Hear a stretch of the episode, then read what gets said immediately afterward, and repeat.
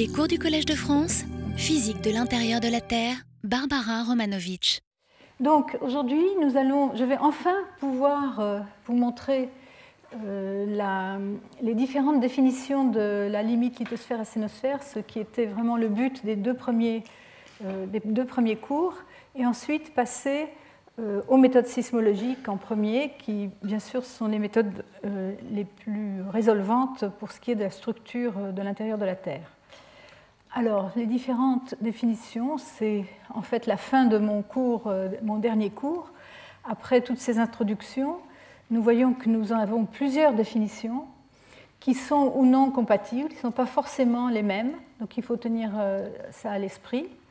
Donc d'abord une euh, définition mécanique, hein, donc la définition essentielle de la lithosphère qui est la couche rigide, peu déformable, qui, suit, qui est donc euh, la, près de la surface de la Terre et qui suit le mouvement des plaques de manière cohérente.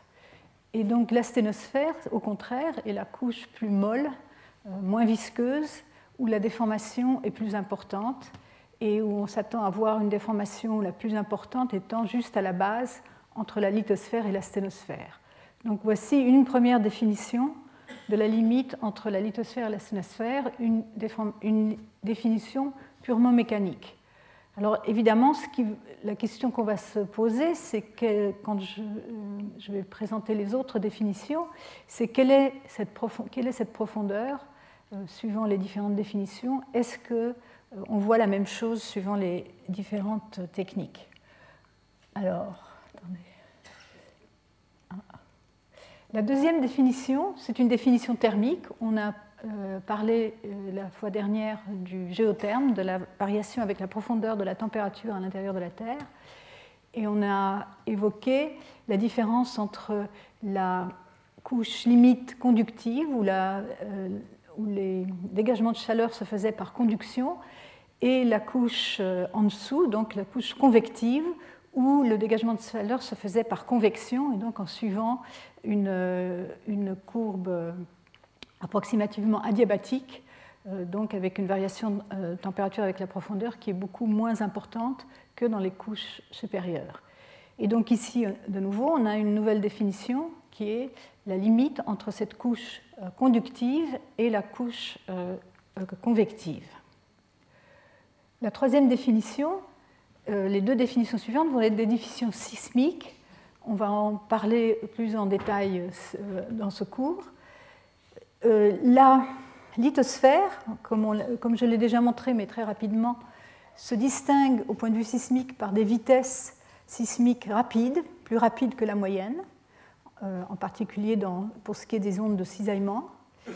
Et donc il y a une profondeur à laquelle cette, couche de vitesse rapide est remplacée par une zone, ce qu'on appelle la zone à faible vitesse, où la vitesse sismique est plus faible que la moyenne. Donc ici, une possible définition qui est euh, liée à la transition entre cette zone de vitesse rapide et la zone de vitesse lente, qu'on qu'on, euh, associe avec la sténosphère. Une autre définition sismique qui euh, devient de plus en plus à la mode, c'est en invoquant l'anisotropie sismique. La lithosphère serait euh, la- l'anisotropie qu'on trouve, l'anisotropie sismique qu'on trouve dans la lithosphère serait une anisotropie acquise dans le passé, acquise au moment de la formation de la lithosphère et qui n'a pas bougé ou pas beaucoup bougé depuis. Par contre, la- l'anisotropie qu'on détecte dans l'asténosphère serait une anisotropie qui reflète la déformation actuelle, la déformation active, donc euh, qui euh, reflète la, présence d'une zone de cisaillement entre, euh, la plaque, la plaque lithosphérique et le manteau sous-jacent. Enfin, il y a d'autres définitions, en particulier une définition euh, euh, dont je n'ai pas du tout parlé encore, mais j'en reparlerai, c'est celle qu'on peut, faire à partir des mesures de, conductivité ou de résistivité électrique, euh, on observe aussi une zone de forte résistivité électrique surplombant une zone de plus faible résistivité électrique. Et on verra que ces, observations permettent d'apporter des contraintes sur la nature de ces, régions. Donc, voici au moins cinq définitions de la euh, de la limite entre la lithosphère et la sténosphère, qui est donc une limite entre deux régions euh, superposées de propriétés euh, significativement différentes, très différentes. Alors aujourd'hui, je vais me concentrer sur les aspects sismologiques. Et donc je vais d'abord vous introduire un peu les outils sismologiques dont on dispose. D'abord, je vais parler de la tomographie sismique longue période, c'est la tomographie basée sur les ondes, euh, en premier lieu les ondes de surface, mais aussi euh, de manière plus générale les ondes d'assez longue période, disons des périodes supérieures à 40 ou 50 secondes. Je vous rappelle que la période des vibrations la plus grave euh, engendrée par les séismes sur la Terre, la, période de la vibration propre la plus grave est de l'ordre d'une heure, c'est 54 minutes. Et les observations sismiques euh, qu'on appelle télésismique, c'est-à-dire l'enregistrement des événements à grande distance, se fait en général dans une bande de période allant de environ une seconde jusqu'à euh, une heure. Et euh, donc on distingue les longues périodes et les courtes périodes. à partir de les courtes périodes, c'est tout ce qui est autour d'une seconde, une à dix secondes. Ce sont les, les ondes de volume qui traversent la Terre dans son volume je vais parler du splitting, de la biréfrégence des ondes SKS. Je vais introduire ces, termes. Et enfin, je vais aborder, mais sans doute je n'aurai pas le temps d'en parler beaucoup cette fois-ci, euh, parler des ondes de volume qui sont réfléchies ou converties aux discontinuités de structure et qui nous apportent des informations complémentaires à celles de la sismologie longue période.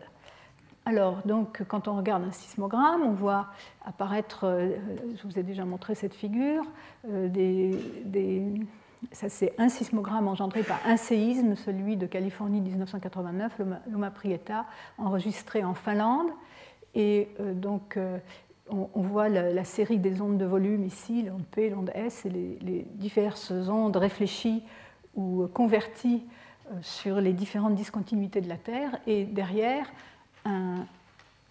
une, énergie, un paquet d'énergie qui correspond aux ondes de surface qui contiennent l'essentiel des longues périodes euh, dans, euh, euh, dans, ce contenu fréquentiel et qui se propagent le long de la surface de la Terre. Se propagent le long de la surface de la Terre avec une énergie qui diminue exponentiellement avec la profondeur. Ça, c'est euh, un, diagramme qui montre en fonction de la distance, la distance angulaire qui est mesurée en degrés donc d'angle à partir du centre de la Terre, euh, les temps de propagation de ces différentes ondes qui, donc, au cours des, décennies, ont été, euh, surtout au début du XXe siècle, ont été donc cartographiées en un certain sens. Alors, les ondes de surface, donc, leur avantage, c'est qu'elles se propagent le long de la surface de la Terre et donc qu'elles vont pouvoir échantillonner de grandes zones où il n'y a pas d'enregistrement. C'est en particulier le cas de la plupart des océans, où il a, euh, le milieu des océans est dépourvu de sources sismiques et de stations. Euh, donc, euh, vous voyez que des ondes comme les ondes P ou les ondes S qui plongent profondément dans le manteau vont avoir du mal à échantillonner des zones océaniques. Par contre, les ondes de surface vont nous permettre de, euh, déduire euh, des informations sur la structure dans les, dans océans et à travers de, vastes régions donc dépourvues de stations ou de, séismes. Il y a deux types d'ondes de surface, les ondes de relais et les ondes de Love. Les ondes de relais se propagent. Euh, alors, on distingue toujours la direction de la propagation la direction dans laquelle l'onde se propage et le mouvement des particules. Donc, à chaque instant, euh, quand l'onde passe dans un certain euh, cube ou un, certain morceau de roche, euh, la roche va vibrer d'une certaine manière et le mouvement des particules donc, correspondant est un mouvement elliptique rétrograde qui est dans le plan vertical contenant la direction de propagation. donc, ces ondes de relais sont sensibles à la vitesse des ondes, des ondes essentiellement à la vitesse des ondes S de polarisation verticale, ce qu'on appelle les, vitesses VSV. Et on les, on les, observe sur deux composantes de l'enregistrement. En général, on enregistre trois composantes du mouvement, une composante verticale et deux composantes horizontales. Les composantes horizontales étant euh, dans les stations sismiques orientées en général le mieux possible au nord et l'est. Et lorsqu'on a un séisme, on, peut définir la direction radiale, qui est la direction entre la euh, source sismique et la station le long du grand cercle. Et si on connaît la position de la source et la position de la station, on peut, on peut décomposer le mouvement en composantes radiales et tangentielles, qui est la direction perpendiculaire. Et donc ces ondes-là, on les observe sur la composante verticale et la composante radiale, qui est la composante horizontale, dans la direction de la propagation. Et les ondes de Love sont euh, notées par la lettre G, et elles se propagent, euh, si ceci est la direction de propagation, le mouvement de particules correspondant est horizontal et perpendiculaire à la direction de propagation. Donc elles vont être sensibles à la structure en VSH, hein, euh, structure en vitesse pour polarisation horizontale, transversale, transverse. Pardon. Et elles sont observées sur la composante transversale, qui est la composante horizontale perpendiculaire à la direction de propagation. Ces ondes de surface, donc il y en a deux types, et on a déjà évoqué les propriétés d'anisotropie, la différence entre les vitesses observées euh, pour les ondes polarisées verticalement et les celles polarisées horizontalement, euh, c'est une différence due à ce qu'on appelle l'anisotropie de polarisation, euh, qu'on a déjà définie dans un cours précédent. Ces ondes sont donc euh, sensibles principalement à la vitesse de cisaillement, elles sont aussi euh, sensibles aux autres paramètres élastiques qui sont la vitesse de compression et la densité, mais beaucoup moins, ce qui fait qu'on ne, peut pas vraiment, euh, par imagerie, obtenir des renseignements sur ces deux autres, ces deux autres éléments élastiques, paramètres élastiques. Par contre, pour ce qui est de la vitesse des ondes S, non seulement elles sont très sensibles à cette vitesse, mais euh, elles sont aussi donc, euh, donc donnent, euh, donnent, une information sur l'anisotropie de polarisation, l'anisotropie radiale, qui, est, qui est, et se manifeste par une différence entre VSH et VSV. Elles donnent aussi des renseignements sur l'anisotropie azimutale, qui, est la, qui, qui, manifeste la variation avec l'azimut, c'est-à-dire avec la direction de propagation dans le plan horizontal de la vitesse. Ce sont des ondes qui ont des propriétés très importantes, qui sont des ondes dispersives, c'est-à-dire que leur vitesse de propagation dépend de leur période. Je vais vous montrer ça un peu euh, plus. Euh, et euh, comme j'ai déjà dit, elles se propagent le long de la surface de la Terre et leur sensibilité à la structure diminue avec leur profondeur. Cette sensibilité dépend de leur fréquence et du mode de vibration considéré, puisqu'il y a un certain nombre, il y a ce qu'on appelle un mode fondamental, et des modes harmoniques. Euh, on les distingue par le nombre de nœuds euh, en profondeur de leur euh, déplacement lorsqu'elles se propagent. À longue période, plus la longue période est longue, plus elle échantillonne profondément dans le manteau. Et donc on, va distinguer, on va utiliser les ondes de longue période euh, pour étudier le manteau profond. Et par contre, les ondes de, relativement courte période, euh, de l'ordre de 10, pas plus de 10 à 20 secondes, vont être utiles pour l'étude de la croûte et de la, et de la limite croûte-manteau. Euh, ce qui est intéressant, c'est qu'elle a une fréquence donnée. Les modes harmoniques des ondes de surface sont sensibles à une profondeur plus importante. Donc, si vous avez des ondes, si vous regardez un enregistrement filtré à 100 secondes, euh, votre mode fondamental verra, disons, surtout les 100 premiers kilomètres de, la Terre, mais euh, si vous avez accès aux mesures des harmoniques, vous pourrez voir jusque dans la zone de transition du manteau. Alors, j'illustre ceci. Voici un, enregistrement. Donc, euh, c'est trois enregistrements, mais c'est dans la même station sismique. donc, à la distance de 110 degrés. Donc, 110 degrés, ça correspond à peu près à 12 000 km de distance le long euh, de la surface de la Terre, puisque ces distances sont mesurées euh, en angle à partir du centre de la Terre. Et on a les trois composantes du mouvement ici. Sur presque 4500 secondes, donc pas tout à fait une heure d'enregistrement, plus pas tout à fait deux heures d'enregistrement de ces ondes. Et on voit d'abord les trains d'ondes de, volume. Ici, la, composante verticale, la composante transversale et la composante radiale. Et on voit ces ondes de relais, comme, comme on comme on s'y attend, sur la composante verticale et sur la composante transverse, et l'onde de Love sur la, euh, sur la, composante radiale et verticale, et l'onde de Love sur la composante transversale.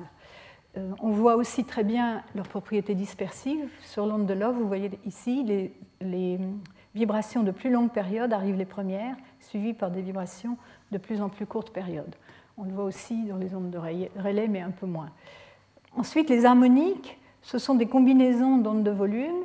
Et si on euh, regardait euh, à un peu plus longue période, on verrait, au lieu de ces ondes bien séparées dans l'enregistrement, on verrait un paquet d'ondes qui représenterait le, mélange de différents harmoniques.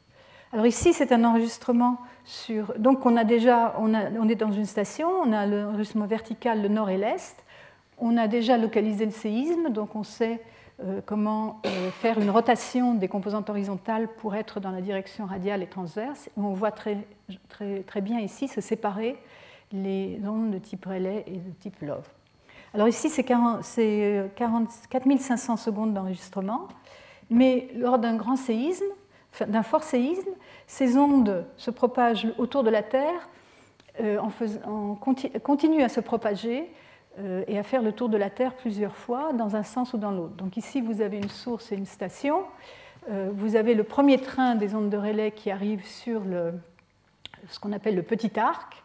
Le deuxième va arriver un peu plus tard. Il aura, euh, ce sera propagé le long du grand arc. Et ensuite, vous verrez celui qui est parti dans la direction du premier train, R1, et qui aura fait un tour de terre de plus, etc. etc. Donc on voit une succession de trains. Ici, on a un enregistrement sur 14 heures d'un séisme de magnitude 6.8 en Chine, à la, frontière entre la Chine et Burma, et euh, qui euh, était observé en Californie.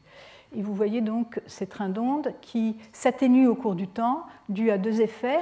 Le premier, c'est que la Terre n'est pas exactement élastique. Il y a, euh, elle est aussi, il y a aussi perte d'énergie de manière anélastique et aussi des effets euh, de, euh, de, dispersion géométrique, de geometrical spreading en anglais. Alors, donc, mais vous voyez qu'aussi que, par exemple, si on est dans une région ici océanique sans station, euh, on va pouvoir y accéder à la structure euh, par, euh, en particulier, si on ne peut pas y accéder par les trains courts, on va pouvoir y accéder par les trains d'ondes qui arrivent de l'autre côté de la Terre. Alors justement, c'est important. Ici, je montre, j'illustre la densité d'échantillonnage qu'on peut obtenir à l'heure actuelle. C'est un, modèle tout, récemment publié dans mon équipe euh, qui est basé sur des, euh, sur des, enregistrements de longue période, euh, des ondes de surface, mais aussi des harmoniques. Et on voit ici la densité en chaque point de l'échantillonnage par les ondes qui arrivent sur le, petit arc, hein, donc les premiers trains, R1, ou, pour les ondes de, de, relais. Et on voit qu'on échantillonne très bien, ici bon, c'est une échelle logarithmique, euh, donc 1000 euh, observations ici dans l'hémisphère nord, et l'océan Pacifique Nord est encore pas mal échantillonné, mais euh, le nombre d'échantillons est bien inférieur dans l'hémisphère sud couvert par les océans et surtout dans les parties très au sud. Par contre, si on rajoute donc les, les, observations sur les grands arcs, Ici, euh, euh, donc c'est la combinaison des observations sur les petits arcs et les grands arcs. Et vous voyez qu'on arrive à euh, un échantillonnage des parties. il y a toujours plus d'enregistrement, pas d'enregistrement, d'échantillonnage dans le dans l'hémisphère nord et le long des zones de subduction où il y a à la fois beaucoup de sources et de stations, mais on arrive quand même à obtenir un échantillonnage assez bon dans l'hémisphère sud. L'autre propriété, c'était la sensibilité avec la profondeur des différents harmoniques. Ici, vous avez le mode fondamental, et donc quand vous allez mesurer les, propriétés de ces ondes, comme, comme, on va voir, il va falloir les pondérer en fonction de leur sensibilité avec la profondeur. Ici, vous voyez pour le mode fondamental, il y a une sensibilité qui dépend de la profondeur. Plus la, période est longue, 40, 100, 150, 200 secondes, plus vous échantillonnez profond dans le manteau supérieur.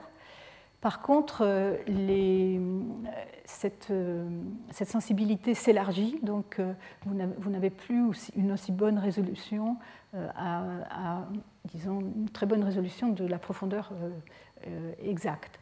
Si vous y rajoutez les harmoniques, vous voyez par exemple ici à 200 secondes, le premier harmonique a une certaine sensibilité jusqu'à, qui, qui, est relativement importante, jusqu'à 1200 km de profondeur, euh, et, euh, etc. Donc euh, en combinant tous ces différents harmoniques, on peut avoir une meilleure résolution de la structure en profondeur.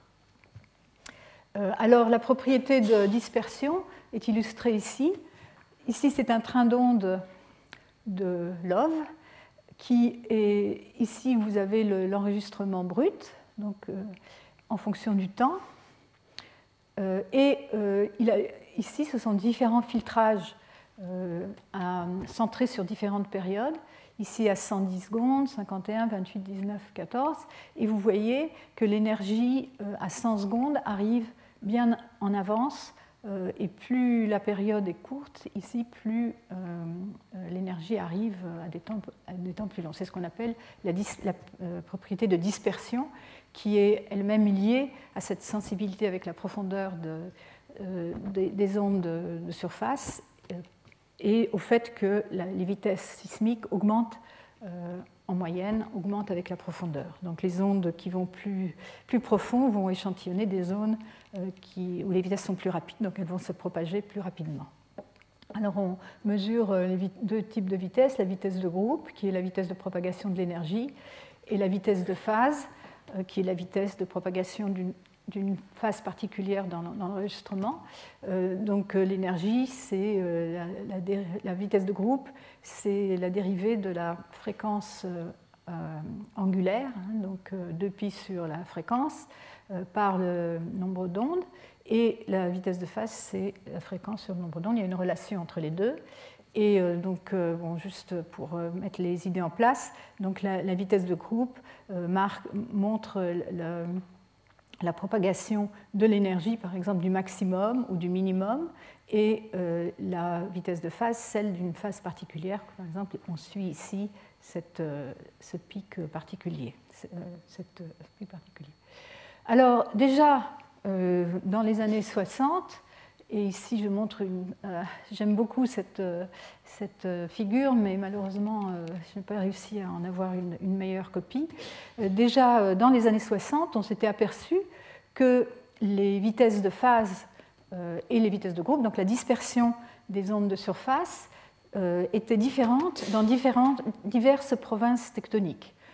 donc Ici, vous avez donc des courbes de vitesse de phase en fonction de la période, euh, vitesse de phase ici en kilomètres par seconde. Pour différentes régions tectoniques, vous avez euh, les régions continentales, les océans, et euh, on ne distingue pas bien lesquelles régions sont lesquelles. L'important, c'est de voir qu'il y a des variations importantes entre les régions tectoniques, et donc que la mesure de la dispersion des ondes de surface va nous renseigner sur la structure profonde. Un autre exemple un peu plus clair, peut-être, c'est celui de. Euh, donc là, je remets la, euh, sensibilité avec la profondeur du monde fondamental. Ici, ce sont des mesures de vitesse de phase euh, du mode fondamental pour deux trajets très différents. Un séisme, ça c'est, vous voyez les Amériques ici, ça c'est un séisme sur la ride Est-Pacifique et un enregistrement à la station de Tucson, ici euh, en Arizona, et une autre, euh, un autre enregistrement à Arequipa, ici en Amérique du Sud. Et vous voyez des vitesses de phase. Euh, bon, il n'y a pas de barre d'erreur ici sur, sur, ces mesures, mais elles ne sont pas plus grandes que, que les points, les, points les, les, ronds marqués ici. Et vous voyez qu'il y a donc des variations très significatives qu'on peut comprendre en regardant le contexte tectonique, le trajet vers Tucson traverse des régions très jeunes de l'océan, donc très jeunes, très chaudes, qui vont donc être manifestées par des vitesses plus faibles. Par contre, euh, ici, le, trajet à Arequipa traverse une, euh, euh, une zone d'océan de plus en plus âgée, donc les vitesses vont être plus rapides pour refléter ce fait.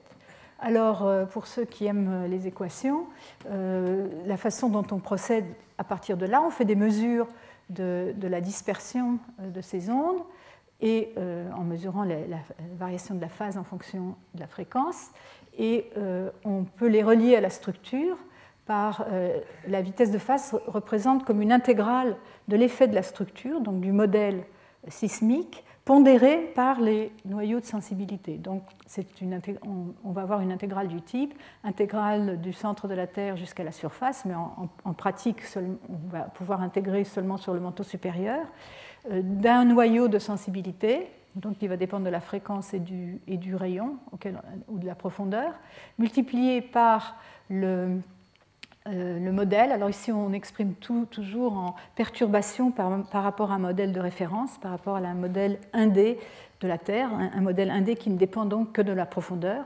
On s'intéresse ici aux variations latérales, les variations donc comme observées ici entre ces deux trajets par exemple. Donc ça va être une moyenne pondérée de, des écarts de la structure élastique par rapport à la structure de référence, donc intégrée sur toute la profondeur à laquelle est sensible euh, l'onde considérée. Donc par exemple, ici, si on est à 200 secondes, on va pouvoir arrêter l'intégration et intégrer que de 1000 km à, la surface, de la profondeur de 1000 km à la surface. En général, ce modèle il va être exprimé en termes des trois paramètres élastiques. On peut euh, si, on, s'intéresse à la structure isotrope ou si on fait l'hypothèse d'une structure isotrope, donc la vitesse des S, la vitesse des P et la vitesse euh, et la densité qu'on va exprimer en fonction de, variations relatives par rapport à une vitesse de référence ici au dénominateur.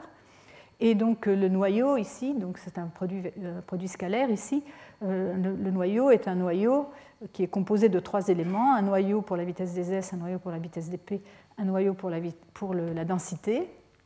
Et donc, euh, euh, mais comme je vous ai dit, la sensibilité aux ondes de P et à la densité est très faible. Donc, on va en général euh, écrire le noyau final, le, noyau sous la forme, on va extraire la vitesse des S et on va supposer qu'on fait des hypothèses sur les variations de la vitesse des P en fonction de la vitesse des S et de la densité en fonction de la vitesse des S, basée sur des, euh, sur des, mesures en laboratoire, des mesures pétrologiques euh, sur les, euh, les propriétés des, des, roches donc, du manteau supérieur.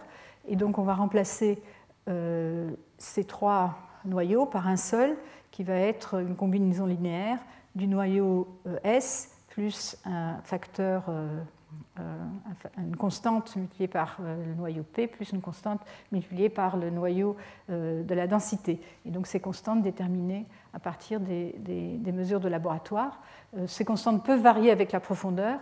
En général, on peut se dispenser de, cette variation avec la profondeur dans le manteau supérieur parce que, étant donné cette faible sensibilité des ondes de surface euh, à, ces, paramètres. Hein. C'est-à-dire que en fait, le noyau KS est beaucoup plus grand que les deux autres noyaux. Mais on ne peut pas vraiment complètement le négliger non plus. Seulement, on ne peut pas vraiment, on ne peut pas. Alors après, on va faire un, on va poser euh, un problème d'inversion. On a des mesures ici à chaque fréquence. On va discrétiser l'intégrale par exemple en couche ou en, termes d'une paramétrisation en fonction de la profondeur. Et euh, on, va pouvoir avoir accès donc, aux perturbations, on va résoudre un, problème inverse pour obtenir les perturbations euh, au modèle, donc des vitesses des VS. Donc ça c'est le principe. Euh, donc, alors maintenant je vais vous illustrer certains problèmes. Les modèles qui sont basés uniquement sur les ondes de surface ne sont pas uniques. À chaque problème inverse, vous avez le problème de la non-unicité de la solution. Vous avez un grand nombre de solutions en général qui euh, peuvent expliquer vos données. Il faut appliquer des, contraintes, des contraintes qu'on appelle la régularisation, ou d'autres types de, contraintes provenant d'autres types de données pour vraiment euh, contraindre le modèle. Mais ici, je vais illustrer ce, euh, problème si on n'a que des ondes de surface. Ici, vous avez euh, un exemple qui est donc, ce sont des, des propagations dans le bouclier baltique, donc en Scandinavie, une partie de vieux continent. Et vous voyez ici les mesures euh, de la dispersion donc en, en vitesse de phase des ondes de Love et des ondes de relais euh, obtenues pour, euh, qui, ont été mesurées. les mesures sont données par les barres d'erreur ici en, noir. Et en rouge et bleu, ce sont les prédictions de certains modèles. Et vous voyez ici, on, va comparer deux modèles dont les prédictions sont vraiment pratiquement identiques pour ces, données. Le modèle du haut est un modèle relativement lisse, euh, donc on a, mis des couches et on a inversé pour, euh, la structure dans ces couches. Euh, ici, c'est le, le mot, c'est la limite entre la croûte et le manteau. La croûte est épaisse, on est dans un, régime, on est dans un milieu continental, la croûte est, de l'ordre de 50 km d'épaisseur. Et vous voyez ici donc la, la moyenne euh, en fonction de la profondeur, euh, la partie isotrope, mais vous voyez aussi qu'on a pu résoudre les, différences entre euh, les, vitesses SV et les vitesses SH.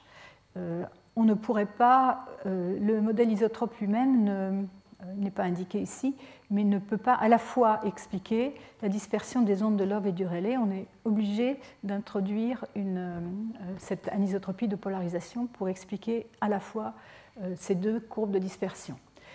Et dans le, donc ici, c'est la différence entre VSH et VSV, c'est l'anisotropie, je ne sais pas si elle est très visible, on voit de l'ordre de 3% d'anisotropie de polarisation dans les premiers 200 km de profondeur. Ici, c'est un autre modèle que les mêmes auteurs ont, construit, mais en, apportant une contrainte euh, supplémentaire qui leur provenait de, données indépendantes, euh, où ils ont introduit une discontinuité à environ 90 km de profondeur. On dirait que c'est 100 km, mais en fait c'est 90 km de profondeur.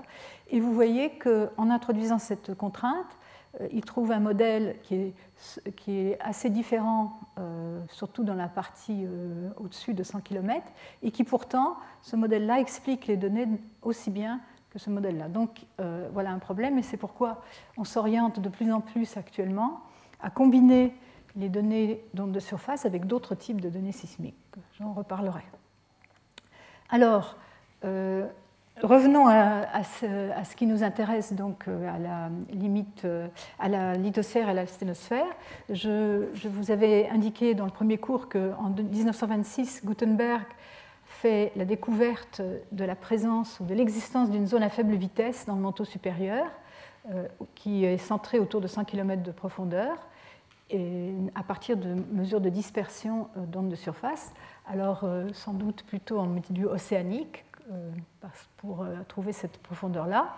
Et euh, il, explique par soit la présence de fusion partielle et, peut-être de, verre, enfin l'existence de verre ou particulier qui pourrait être dû à l'hydratation dans la, dans la sténosphère. La nature de cette zone à faible vitesse est encore controversée de nos jours, on va en reparler. Mais je vous rappelle donc les observations Ici, euh, donc, euh, en fonction de la profondeur, la vitesse des ondes S polarisées verticalement. Hein, la vitesse de VS, on la note parfois bêta, et alpha, la vitesse des ondes, S, des ondes P. On voit ici, en fonction de l'âge, euh, cette zone à faible vitesse qui est très bien marquée dans les zones très, très jeunes, donc les milieux des rides océaniques, et qui devient à la fois plus profonde et moins marquée plus l'âge, euh, plus on est en un endroit où la plaque euh, est d'âge plus élevé. Donc cette euh, observation très importante. Une autre façon de le voir ici, c'est à partir maintenant d'un modèle tomographique de, de l'océan Pacifique.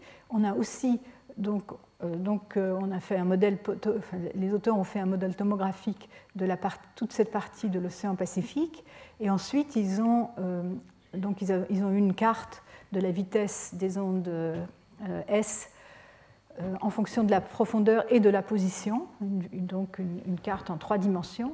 Ils ont associé à chaque point de, de, la surface, ils ont associé un âge et ils ont pu donc décrire leur profil de vitesse en chaque point, hein, leur profil en fonction de la profondeur. En chaque point, vous avez un profil comme ceci. Vous associez avec l'âge et euh, quand vous, faites, vous rassemblez tout ça, vous pouvez regarder la variation en fonction de la profondeur et en fonction de l'âge de la vitesse des ondes S, ici à partir des ondes de relais, donc la vitesse des ondes SV. Et on voit une, relation très, euh, très claire, donc avec cette zone à faible vitesse. Euh, c'est une autre façon de voir les choses que j'ai montré sur, l'autre, euh, la, sur la diapo précédente. On voit une zone à faible vitesse très marquée pour les âges jeunes, qui devient de plus en plus. Le minimum s'enfonce. Par contre, la base de cette zone à faible vitesse a l'air apparaît comme enfin, on a l'impression qu'elle a une profondeur relativement constante jusque vers 120 millions d'années, au moins. Euh, ce qui est marqué ici en, noir, c'est la base de la couche limite thermique telle qu'elle est, euh, est définie euh, à partir d'un modèle de refroidissement de, demi-espace, donc qui semble se corréler, alors, pas mal avec des vitesses d'onde de, cisaillement de l'ordre de 4,35 km par seconde. Alors ici, donc maintenant une vue globale euh, des variations latérales de la vitesse SV à partir des inversions d'ondes de surface, d'ondes de relais. Euh, donc un exemple, je vous en ai montré d'autres euh, dans le premier cours. Encore une fois, on voit cette variation très liée à la tectonique dans les premiers, la première centaine ou même 150 km de profondeur. Ça s'atténue en profondeur. Ici, à 150 km, vous avez encore des océans plus lents que les continents. Et ce qui ressort le mieux, ce sont les, euh, les, vitesses très rapides dans les parties les plus anciennes des continents, les fameux cratons dont je vais reparler.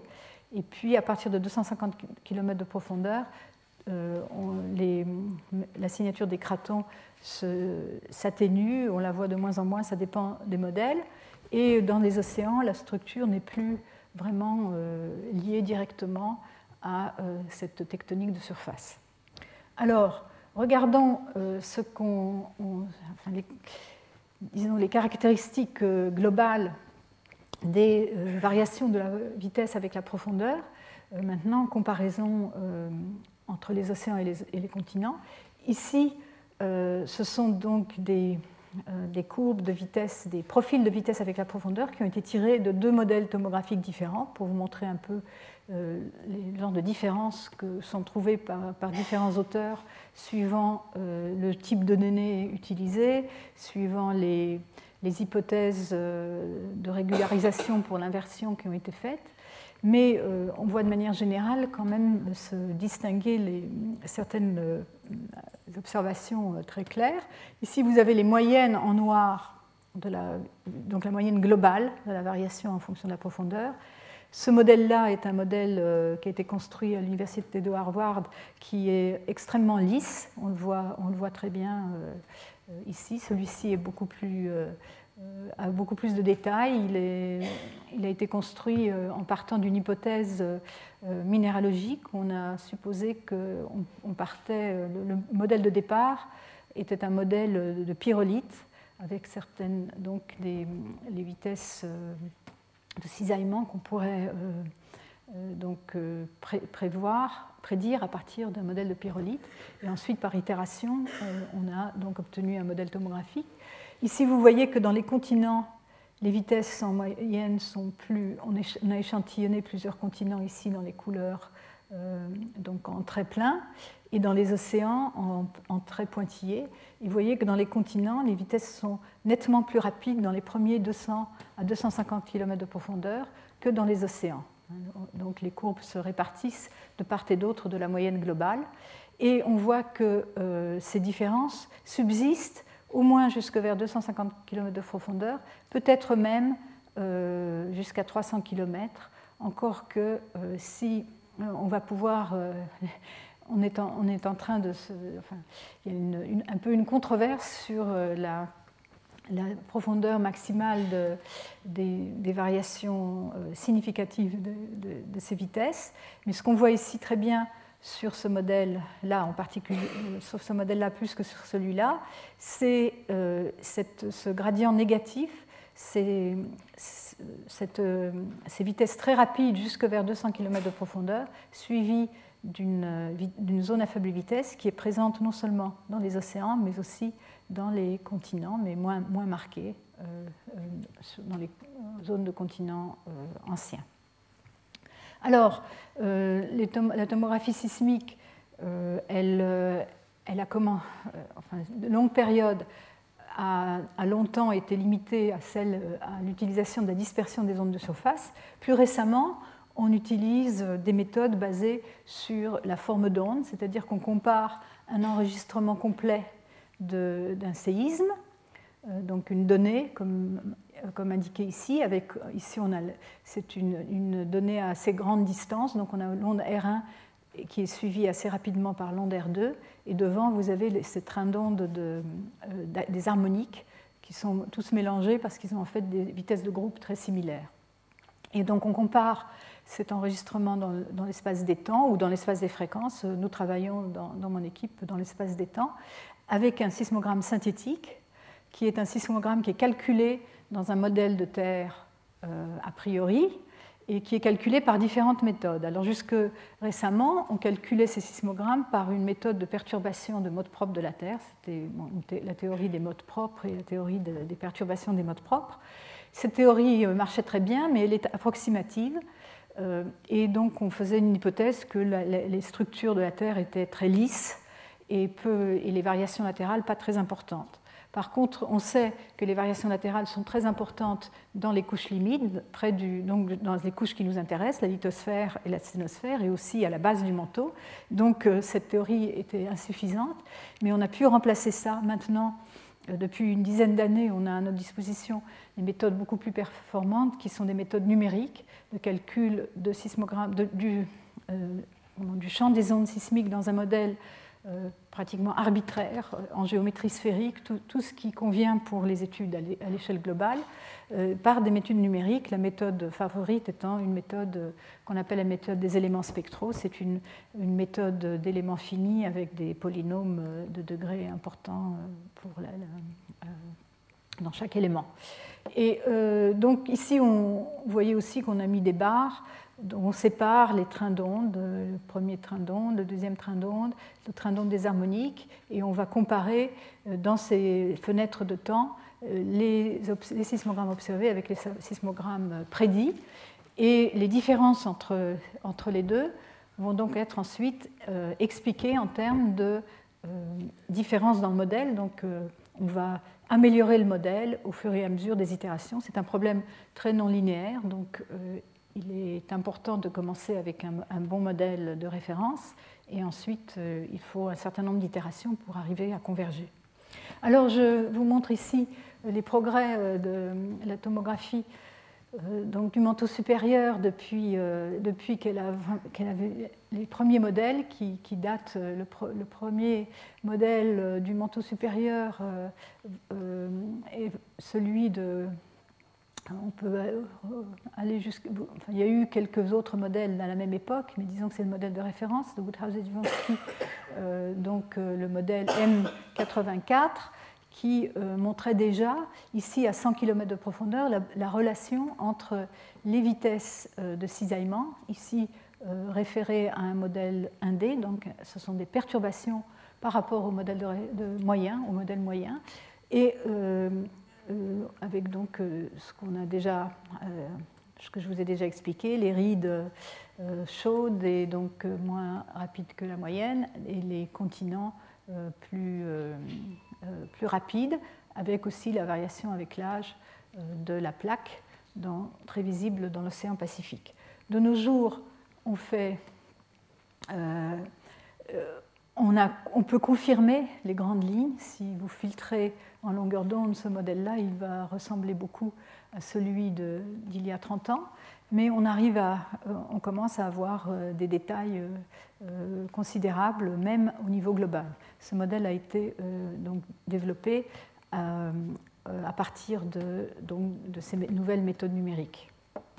Alors, un, aspect assez intéressant, on peut analyser ces modèles par une méthode tout à fait objective. On peut dire, disons au premier lieu, on peut dire ah, à 100 km, ce qu'on voit ressemble vraiment très bien à la tectonique des plaques mais on peut le faire de manière un peu plus objective en faisant appel à ce qu'on appelle l'analyse de cluster.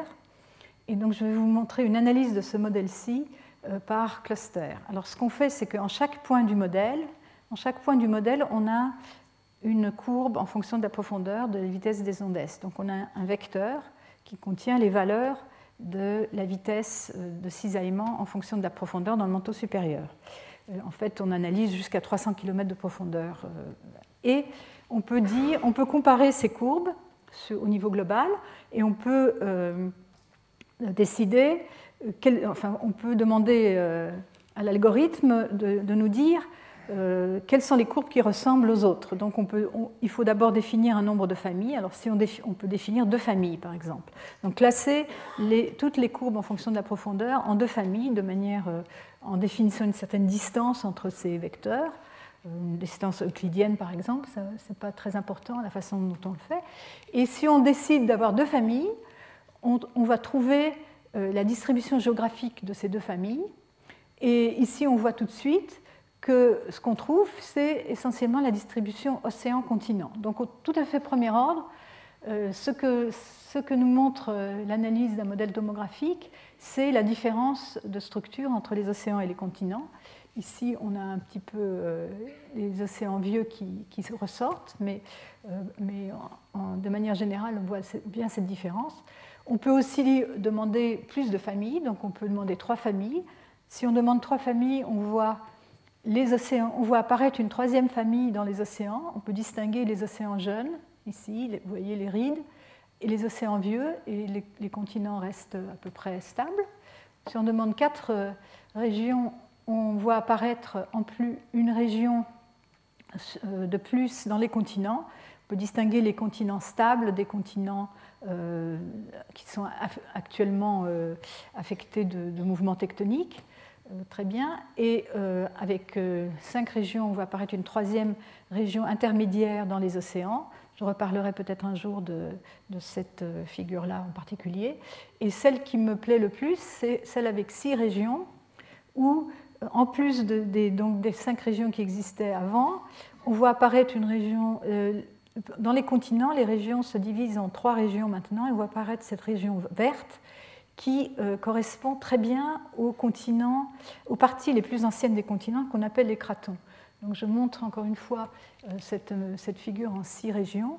Et vous voyez euh, ces, zones ici, l'Australie, l'Antarctique, le bouclier canadien, le bouclier brésilien, trois régions en Afrique, trois régions de bouclier en Afrique, le bouclier scandinave et celui de Sibérie.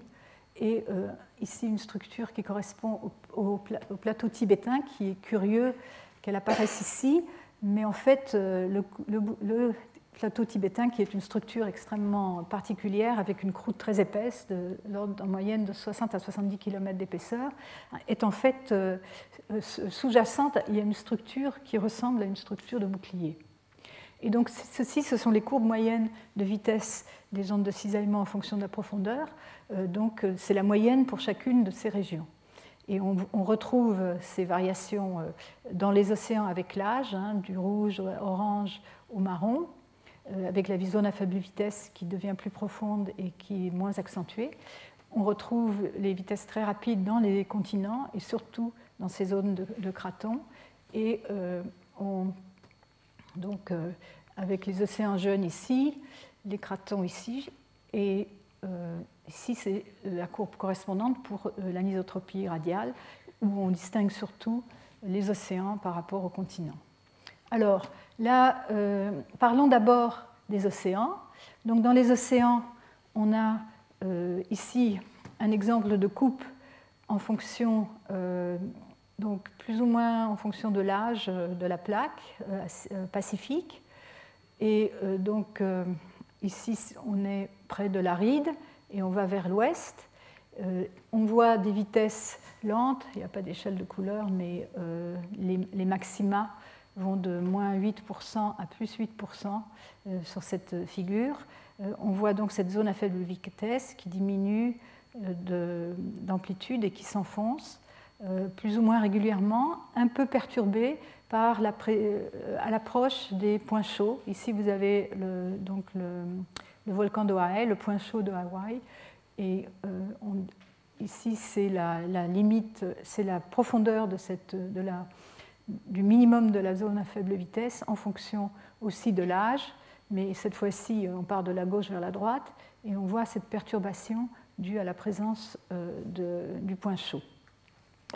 Euh, sous les rides, les, euh, les, vitesses sont très lentes et le minimum euh, est à peu près, il n'y a pas de variation très importante dans le minimum de la vitesse dans la zone à faible vitesse. On voit aussi que cette zone à faible vitesse se termine vers 150 km de profondeur. Plus les, vitesses, les variations de vitesse deviennent beaucoup moins importantes à plus grande profondeur. Ceci est,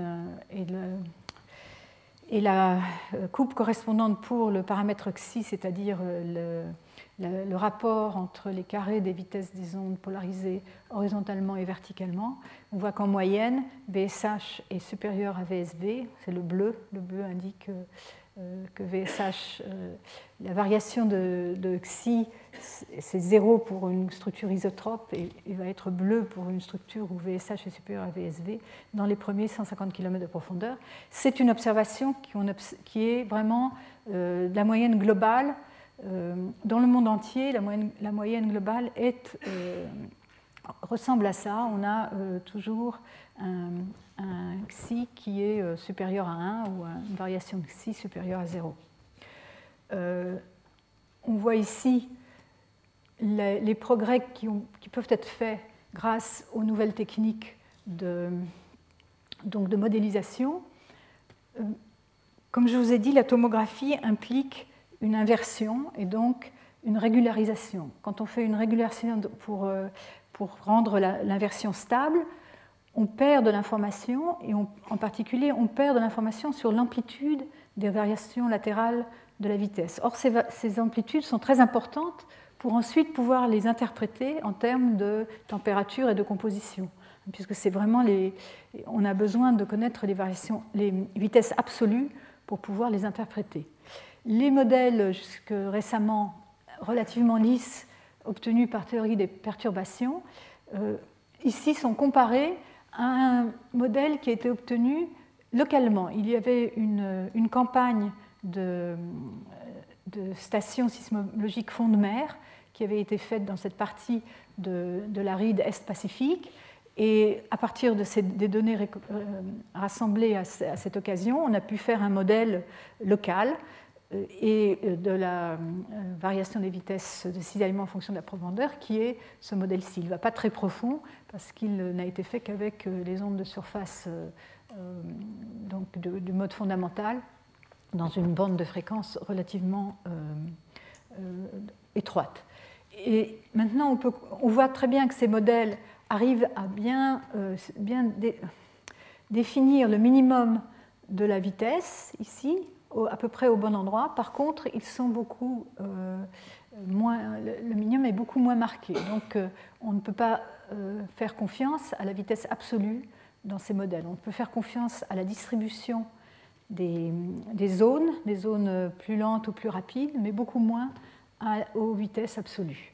Et mais actuellement, donc, avec les méthodes numériques, qui permettent en particulier de mieux cercler, de mieux définir les zones à faible vitesse, les zones euh, très lentes, euh, on arrive à faire beaucoup mieux. Ici, c'est donc un, de nos, notre dernier modèle qui montre euh, le, dans cette région, un modèle global donc, qui montre que dans cette région, on arrive à faire concorder le minimum de la vitesse des S avec celui de l'étude locale. Alors revenons donc euh, donc on a parlé un peu des, océans. revenons de ce qu'on voit dans les océans, donc du point de vue des, vitesses moyennes, des vitesses isotropes plutôt, avec ces variations du minimum de la vitesse des ondes S avec la profondeur et avec l'âge de, la plaque. Par contre, euh, donc, parlons un peu des cratons. Alors, qu'est-ce que c'est que ces cratons? Donc, Ce sont, ces, zones les plus anciennes euh, des continents.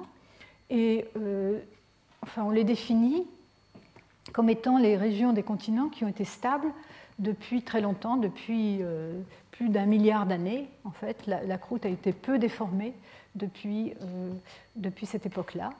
Et se, ils ont un certain nombre de caractéristiques euh, déterminées par différentes méthodes géophysiques.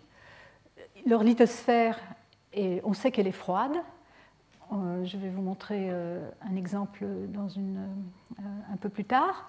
on le sait par les mesures de flux de chaleur. On sait par la, présence, on trouve des diamants uniquement dans, dans, les, dans les cratons ou en bordure des cratons. Ils sont caractérisés par des vitesses sismiques élevées, c'est ce qu'on a vu dans la figure précédente, ces régions vertes de vitesse particulièrement élevée dans les premiers 200 km de profondeur.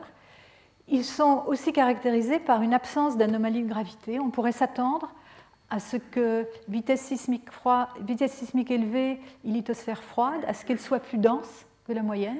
C'est une question euh, qui, est extrêmement euh, étonnante, c'est que ils ne, s'effondrent pas. Ils ne, sont pas.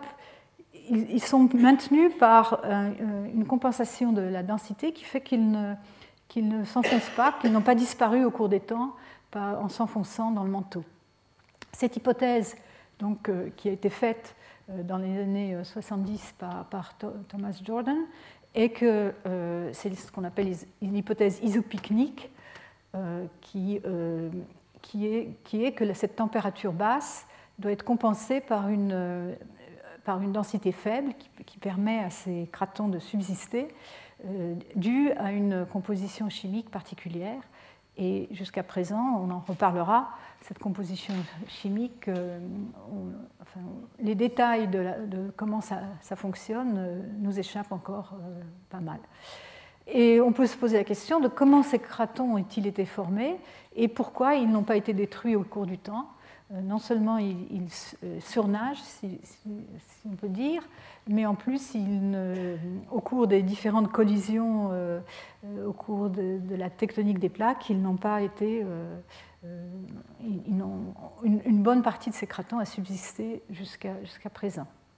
Et on se pose aussi la question de l'épaisseur de la lithosphère cratonique, qui, euh, jusqu'à quelques années, les sismologues se disputaient pour savoir si c'était 200 ou 400 km de profondeur. Maintenant, on est assez d'accord euh, entre tomographes que cette euh, épaisseur est de l'ordre de 200 à 250 km de profondeur, mais il y a une nouvelle controverse, comme je vais vous l'expliquer, qui est due à, des mesures à partir des ondes de volume euh, qui prétendent euh, que la lithosphère en fait euh, n'a que 100 km de profondeur. Donc nous en reparlerons de cette controverse actuelle. Alors ici, une illustration de l'hypothèse isopicnique qui est que vous avez des variations latérales de l'épaisseur de la, lithosphère. Cet auteur particulier insiste pour, pour que l'épaisseur des cratons euh, et plus de 300 km de profondeur. Moi, je ne suis pas d'accord avec ça, mais euh, donc il avait défini la, la base de la, ce qu'il appelait la tectosphère, donc euh, la base de, de, la, zone qui, qui se déplace de manière cohérente avec les plaques. Et donc pour compenser donc ces variations de profondeur entre la, donc, ces variations latérales donc, euh, entre un manteau ici euh, donc, euh, de composition, celui de la, de il, faut, il fallait, il faut introduire donc une, composition différente qui, qui permette donc d'avoir des densités plus, plus, faibles. Alors il avait proposé que cette tectosphère contenait moins de fer et d'aluminium, le fer étant très lourd, euh, par rapport, euh, donc, euh, en proportion par rapport au, magnésium. et que cette, composition aurait été donc, le résultat de, fusion partielle et, donc du produit de cette fusion partielle. Voilà, alors ça c'est juste pour montrer euh, comment ça marche. Hein. Ici, vous avez euh, euh, donc vous voulez égaliser les densités et, donc il faut compenser les effets de température et les effets de composition. Alors ici, c'est une, carte des, des âges de la croûte continentale, donc dans le monde entier, où on voit donc les, régions les plus anciennes, les régions d'âge archéen, donc d'âge supérieur à environ un milliard d'années, et euh, donc ici les, plutôt deux, et ensuite les régions très stables, donc les régions précambriennes qui datent qui ont des âges supérieurs à environ 600 millions d'années, et ensuite euh, les, régions euh, beaucoup plus jeunes qui ont été donc remaniées et euh, déformés euh, au cours des temps plus récents. Et euh, donc ces, cratons, ici, sont caractérisés par le fait qu'ils sont froids. je voulais vous, parler en particulier des, champs de diamants qui, sont donc distribués dans le monde entier, dans certaines de ces régions, qui sont toutes des régions très anciennes, euh, donc euh, les plus anciennes d'âge archéen, et euh, qui sont ces diamants, ils proviennent. il y a deux formes, disons principales du carbone, hein, le graphite et le, diamant. Et pour former du diamant, il faut à la fois des très hautes pressions et des basses températures. Donc, c'est le fait qu'on trouve ces diamants dans les régions de Craton nous indique euh, en plus, ils, remontent dans des. Euh, ils font partie, on les trouve dans les zénolithes, qui sont des roches euh, qui sont remontées de grande profondeur dans le manteau, jusqu'à 200 km de profondeur. ici, on voit un morceau de zénolithe qui est entouré d'une gangue qui a été acquise au cours, au cours de. Ce sont des intrusions magmatiques qui sont remontées de, grande profondeur. Et donc, ces diamants et les zénolithes euh, euh, dans lesquels ils sont imbriqués, euh, on peut les analyser par une technique de thermobarométrie, donc une technique géochimique, qui permet de savoir à peu près à quelle pression et à quelle température ils ont été formés. Et donc on trouve, que, donc, on trouve que le, à la base de ces, cratons, donc la lithosphère cratonique doit être très, très froide et euh, aller jusqu'à des profondeurs de, l'ordre de 200 km, euh, ce qui correspond bien euh, avec les, données sismologiques. Ici, donc, je compare encore une fois la carte donc, obtenue par l'analyse par cluster, donc une analyse complètement objective du modèle tomographique et la distribution des zones archéenne et, précambrienne des continents. Euh, vous voyez, bon, la, comparaison, euh, il faudrait la faire différemment, c'est-à-dire ici c'est centré sur le Pacifique et là centré sur l'océan Atlantique, ce qui n'arrange pas les choses, mais vous voyez ici le, les régions du Canada les plus anciennes correspondent bien aux régions vertes. Vous avez ici aussi le bouclier, euh, les, deux boucliers ici scandinaves et sibériens, et en Afrique, des morceaux en fait euh, cette carte n'est peut-être pas la meilleure en fait pour la comparaison, mais on voit bien euh, la correspondance entre ces régions.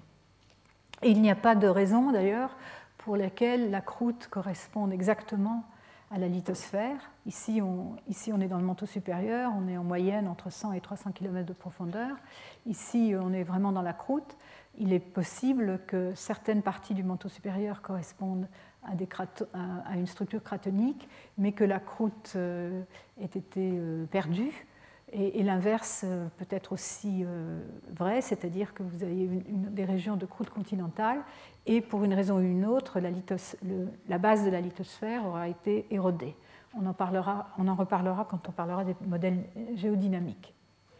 Alors, donc encore une fois, des variations latérales très importantes dans le manteau supérieur. Ici, vous avez des coupes sur l'Afrique qui, vous illustrent le, genre de, de variations latérales qu'on obtient, qui sont de l'ordre pic, à pic de l'ordre de 15 à 20% Ici, c'est 14% sur cette coupe-là. On voit les deux morceaux de bouclier en Afrique, séparés par une zone euh, plus lente, en fait, qui correspond à un point chaud. Ici, c'est le point, le point chaud du Cameroun que l'on voit apparaître ici. Dans cette coupe-là qui passe euh, par la mer Rouge, euh, on voit aussi une structure de bouclier dans le sud et plus au nord, donc les Afars et, la mer Rouge, qui ont l'air de se, enfin qui ont pas l'air qu'on voit se prolonger en profondeur euh, en deux, euh, branches euh, donc de, régions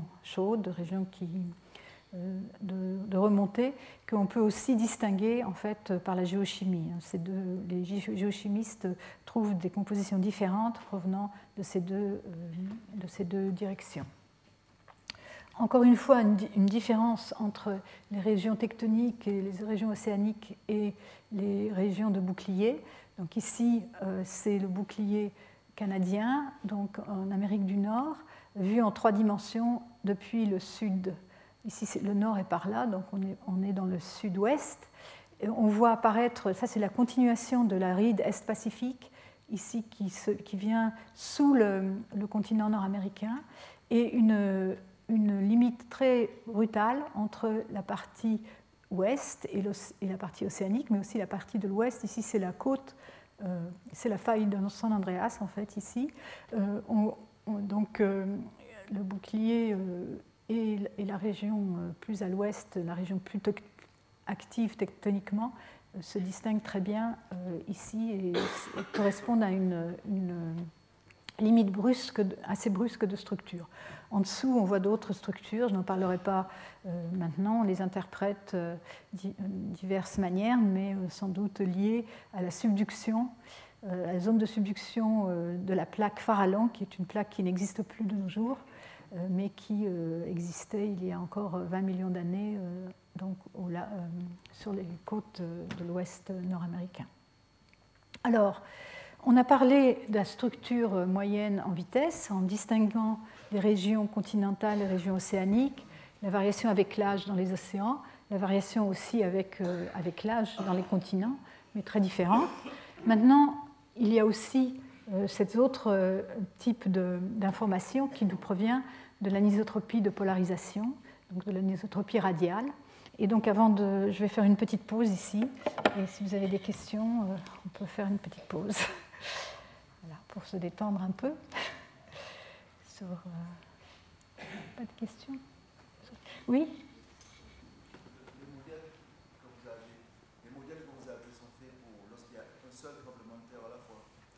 Les modèles, non, non, c'est un ensemble. On, utilise euh, typiquement le dernier modèle que je vous ai présenté, qui a été développé dans mon équipe. On a utilisé les enregistrements provenant de 200 événements sismiques tout autour du globe. 200 événements sismiques enregistrés chacun dans au moins 200 stations.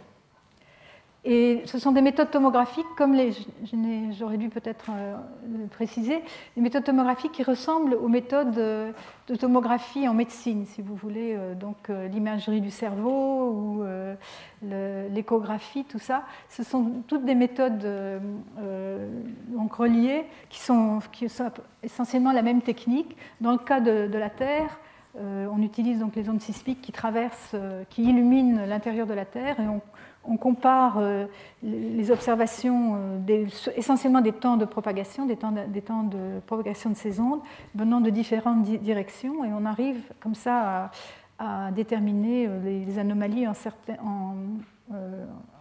localiser les anomalies et à déterminer leur, taille.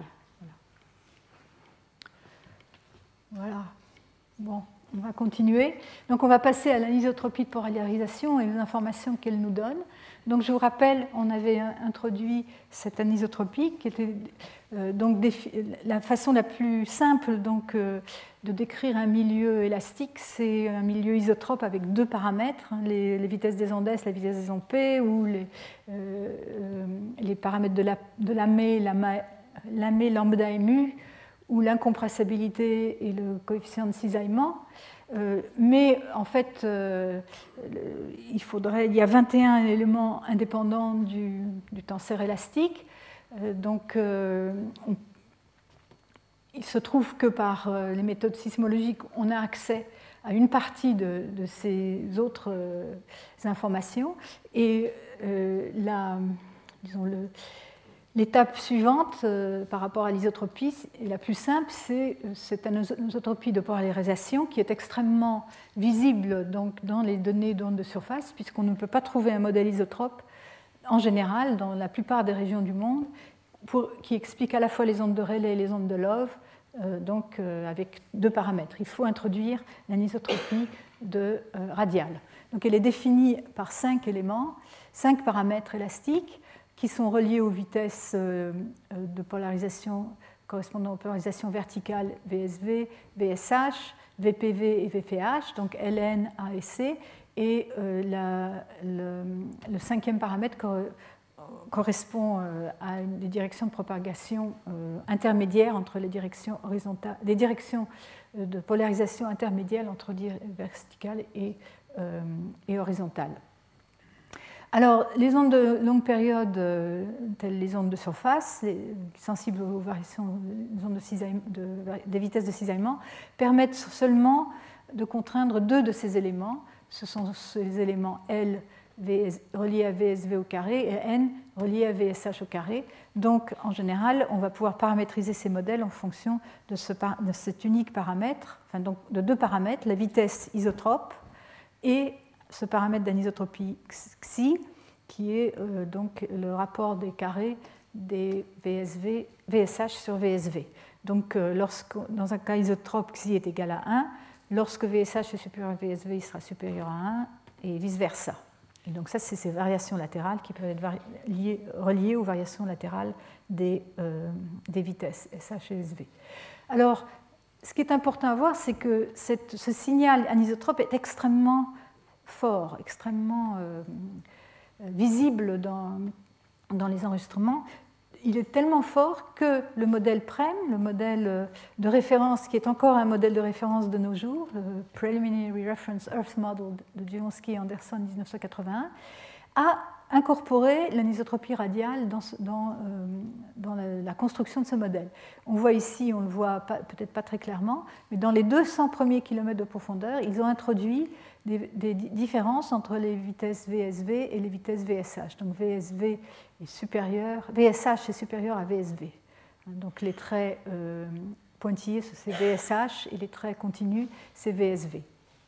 Et ils ont euh, donc, euh, c'est une, hypothèse euh, qui est basée sur les observations, mais qui n'est pas nécessairement vraiment nécessaire, qui n'est pas, pas forcément nécessaire, c'est qu'ils ont arrêté leur, leur anisotropie radiale à 200 km de profondeur et introduit une discontinuité euh, de structure qui est en fait le actuellement le seul problème de ce modèle. Ce modèle est un modèle de référence excellent, un modèle indé excellent, mais on est très gêné par la présence de cette discontinuité de 200 km. Néanmoins, le fait que l'anisotropie soit nécessaire dans les premiers 200 km de profondeur est, est, toujours valable et, importante. Alors, les variations, qu'est-ce qu'on trouve en regardant euh, donc, euh, par la tomographie de, des ondes de longue période, euh, les variations donc de ce paramètre xi, l'anisotropie radiale, on trouve d'abord euh, une variation dans les océans euh, très particulière avec un maximum de. Donc ici, malheureusement, ce sont deux, deux, deux études différentes qui représentent toutes les deux ici. Ces deux cartes-là représentent les variations du paramètre xi, mais l'échelle de couleur est complètement différente. Euh, dans l'échelle de Montagnier, c'est l'échelle plutôt standard où quand on voit du bleu, ça veut dire que VSH est plus grand que VSV. Ici, ce sont les anomalies de Xi. Et euh, ici, pour référence, la variation des vitesses isotropes, hein, où on voit bien la variation avec l'âge, hein, la, ride est-pacifique, la variation avec l'âge de la vitesse euh, de cisaillement. Et ici, c'est une carte qui, bon, c'est pas la même projection, c'est pas la même, euh, pas la même échelle de couleur. Ici, c'est les valeurs négatives qui correspondent à des SH supérieurs à SV. Donc le marron correspond à SH supérieur à SV, et on, distingue une zone extrêmement d'anisotropie radiale extrêmement forte en milieu du Pacifique. En fait, on la voit aussi euh, dans l'océan Indien, donc au milieu euh, dans les bassins océaniques, on a une anisotropie très forte, ici euh, à la profondeur de 100 km qui est donc déjà dans la sténosphère dans ces milieux-là. Mais par contre, alors ici c'est c'est la même chose, encore un autre modèle, ici avec SH supérieur à SV indiqué par euh, des couleurs bleues. Et on voit cette anomalie forte au milieu du Pacifique, donc ici à 175 km de profondeur. La même chose ici dans les bassins de, l'océan Indien. Par contre, les euh, continents apparaissent en rouge. Ils apparaissent en rouge parce qu'on a déjà soustrait euh, le modèle de référence, le modèle PREM. Si on n'avait pas soustrait le modèle PREM, on verrait rien, tout serait en bleu. Donc toute cette, euh, cette carte, ce qu'elle dit, c'est que simplement les continents sont moins anisotropes que les océans, ils ont moins d'anisotropie que les océans, ils sont plus, plus isotropes à cette profondeur-là. Par contre, euh, les océans sont encore plus forts que la moyenne. Quand on s'enfonce plus profond, cette structure donc, océanique disparaît peu à peu. Et ce qui reste, euh, du moins dans certains continents, c'est une, euh, signature en VSH supérieur à VSV dans les régions stables continentales. Bon, ce n'est pas forcément très clair ici, mais on voit bien cette différence entre ces deux profondeurs, euh, avec un signal fort ici dans les océans et ici un signal beaucoup plus fort sur les continents. On le voit encore mieux en coupe. Ici, sont, on compare en coupe verticale, trois coupes à travers trois euh, boucliers. Le bouclier euh, australien en bas, ici euh, à travers donc l'Eurasie, avec son bouclier scandinave et sibérien, et le bouclier canadien ici. Et on compare les vitesses SH aux vitesses SV. Alors, deux de ces modèles ont été construits de manière strictement anisotrope. non, ce sont des, euh, ce sont des parties, pardon, ce sont parties SH et SV d'un modèle complètement euh, anisotrope, euh, de, avec anisotropie de polarisation. Et ce qu'on voit ici, c'est que dans la vitesse SV, les variations très fortes, hein, donc les, les, anomalies de vitesse supérieures à 2%, sont limitées aux 200 premiers kilomètres de profondeur. La ligne noire ici, c'est 200 km de profondeur. Par contre, dans la partie SH, euh, ça continue à une profondeur un peu euh, plus grande, jusqu'à environ 300 km de profondeur. Alors, ceci, ce genre de, comparaison, c'est très clair ici par exemple dans le, bouclier euh, australien, ce genre de comparaison explique la controverse qui a duré très longtemps en sismologie, comme quoi certains disaient que l'épaisseur de la lithosphère dans les continents était de 300 à 400 km et d'autres qu'elle était de euh, de moins de 200 à 250 km d'épaisseur. Or, euh, on peut très bien expliquer, c'est ce que nous avons choisi de faire dans cet article, euh, expliquer cette différence par la présence d'anisotropie, puisque les différences s'expliquent très bien quand on compare les vitesses SH et les vitesses SV.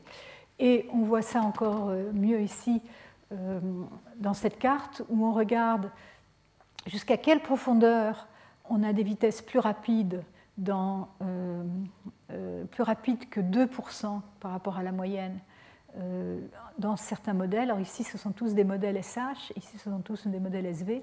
Vous voyez qu'à partir de 200 km de profondeur, il n'y a, plus, pratiquement plus de différence dans les modèles SV. Par contre, dans les modèles SH, des différences subsistent dans les cratons. bon, ce n'est pas exactement les mêmes régions suivant les modèles, mais, la tendance est très claire. Donc ceci euh, nous a conduit à proposer un modèle de ce type-là, Donc ça c'est un, dessin, un diagramme qui montre le concept, c'est-à-dire vous avez des variations latérales de l'épaisseur de la lithosphère lithosphère étant beaucoup plus, moins épaisse sous les océans, de l'ordre de 60 à 80 km de profondeur. Et par contre, sous les océans vieux, elle atteint 200 à 250 km de profondeur.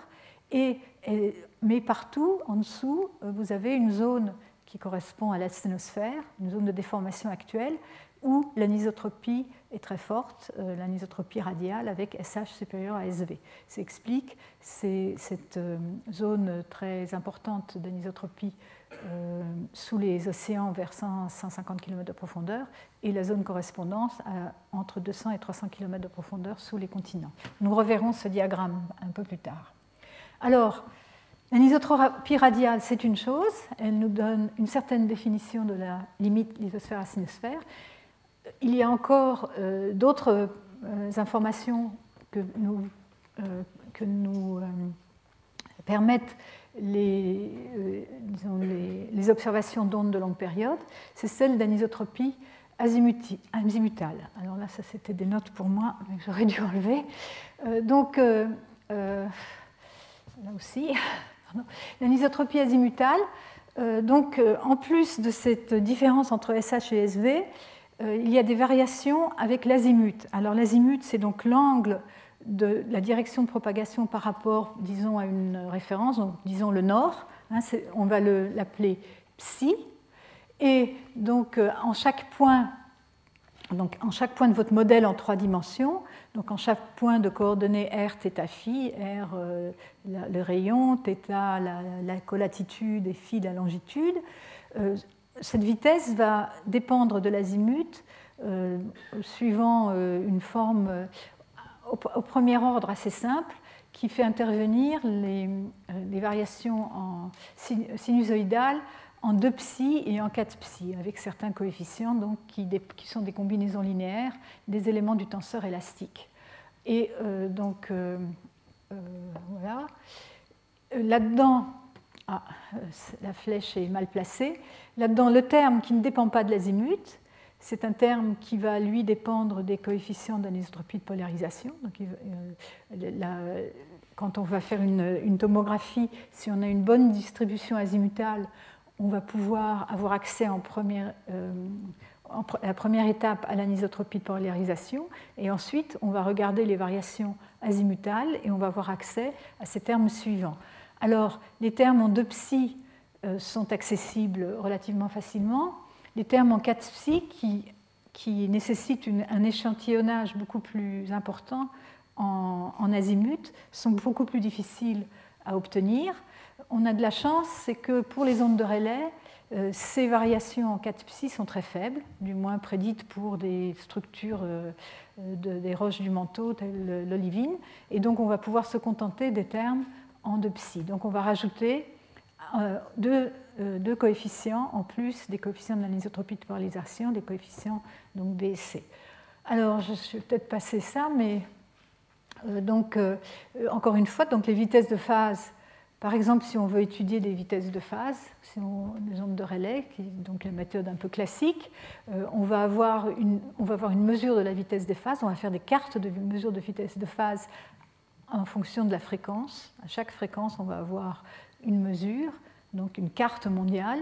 On va d'abord avoir des mesures, sur des trajets et ensuite on va combiner toutes ces mesures sur tous les trajets sur station pour euh, en déduire la, vitesse de phase locale en chaque point de, coordonnées θ à la surface de la Terre et en fonction de la fréquence. Et ça, ça va être lié à une intégrale de la structure, donc euh, euh, en fonction de euh, bon, il, manque ici un terme, il va falloir que je révise cette équation. Il y a le terme isotrope, plus le terme d'anisotropie radiale, plus ces termes d'anisotropie azimutale qui vont tous dépendre de la profondeur, de la position et euh, de, la fréquence euh, considérée. Ceci, ce sont donc ces fameuses fonctions de sensibilité avec la profondeur des vitesses de, des vitesses de, phase qui vont donc euh, nous renseigner. On va pouvoir traduire la dépendance en fréquence des vitesses de phase mesurées en dépendance en profondeur de tous ces paramètres.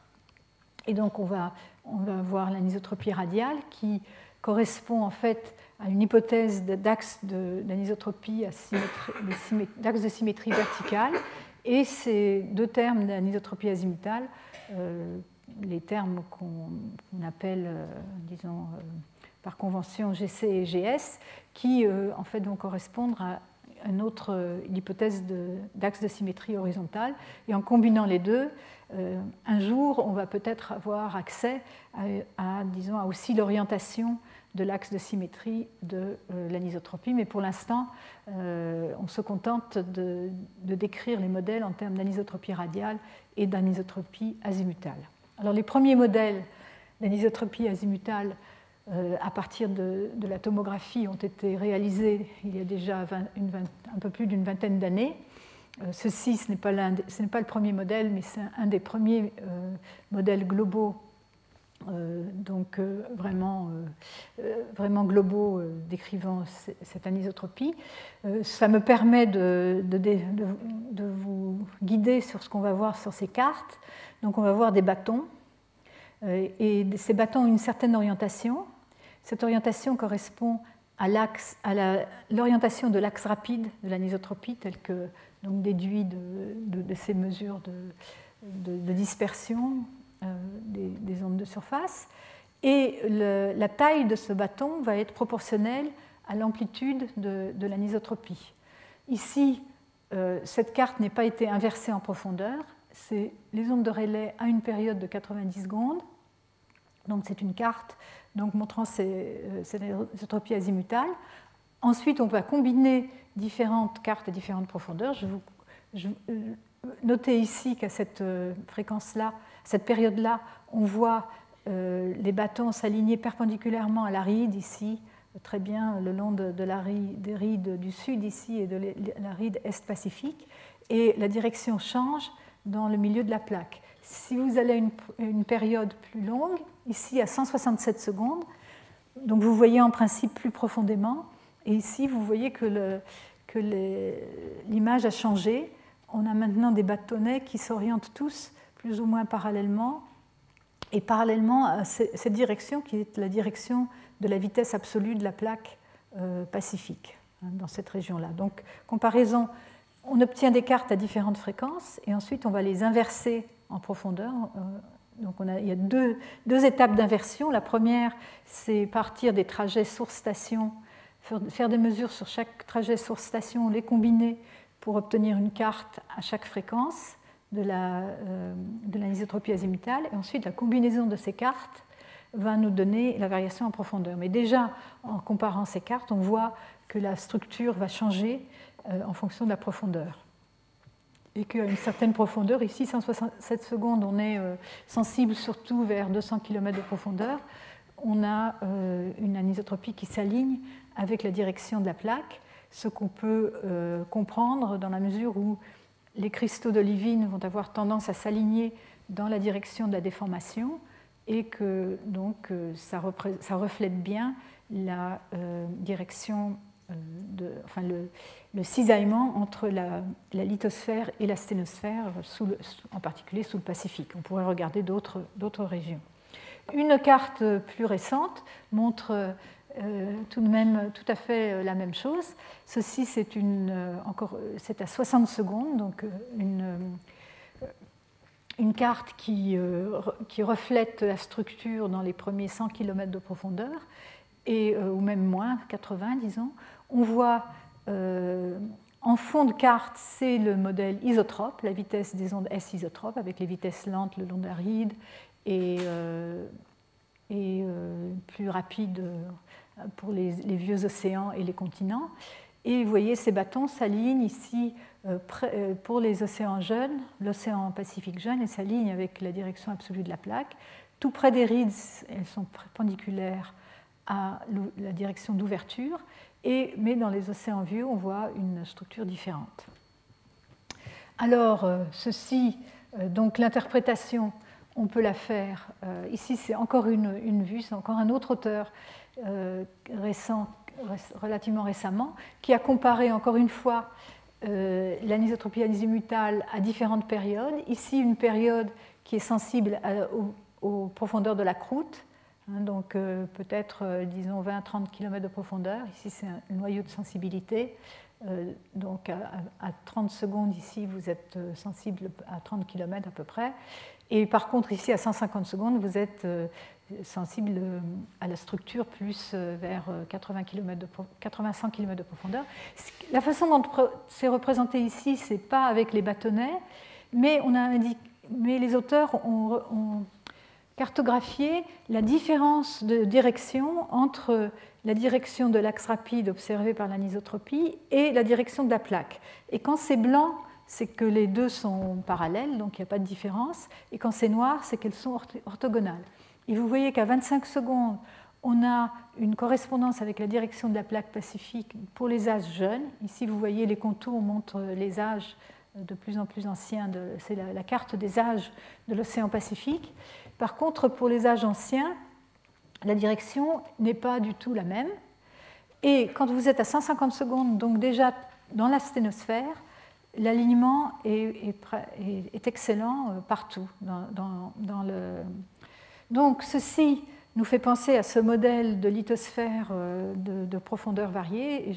Et, donc euh, euh, ici, vous avez, vous avez dans, les, dans, les, âges jeunes, vous êtes, vous êtes déjà dans la, sténosphère, la lithosphère est peu épaisse. Et par contre, pour les, parties anciennes de l'océan Pacifique, la lithosphère est plus épaisse et vous êtes dans la lithosphère, donc vous voyez l'anisotropie fossile, l'anisotropie qui a été acquise au moment de la formation de cette lithosphère-là, alors qu'ici vous avez l'anisotropie euh, active qui reflète euh, la déformation actuelle. Alors, euh, bon, ça suffit peut-être. Je, dois arrêter bientôt. D'autres modèles reflètent la même, la même, chose. Encore, il y a beaucoup de modèles qui sont actuellement. C'est une, c'est un sujet qui est très, très, très à la mode, puisqu'on a de plus en plus de données et des techniques de plus en plus performantes, on peut avoir une résolution de plus en plus fine de ces structures euh, à l'échelle régionale et à l'échelle globale. Donc je vais arrêter là. Je n'ai pas euh, fait, j'étais un peu lente, mais j'espère que ça a été un peu compréhensible. La prochaine fois, je, alors je vais quand même dire que la raison pour laquelle je montre cette carte, cette carte est tirée d'un article qui vient d'être publié, qui est en cours de publication, et dont le sujet principal est que l'anisotropie s'aligne euh, dans la direction de la plaque sous les continents, mais seulement dans les régions euh, euh, où la plaque est à une vitesse rapide, une vitesse de déplacement rapide, et pas dans, sous les autres. Et moi, je dirais qu'en fait, on voit, je vous montrerai qu'on voit ça dans tous, les, continents, donc je ne suis pas d'accord avec cette étude.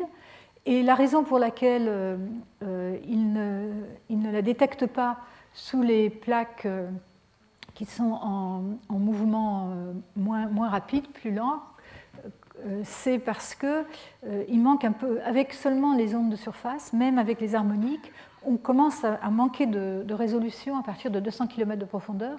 Donc on est obligé de rajouter des données, euh, d'autres types de données sismiques pour euh, acquérir cette résolution.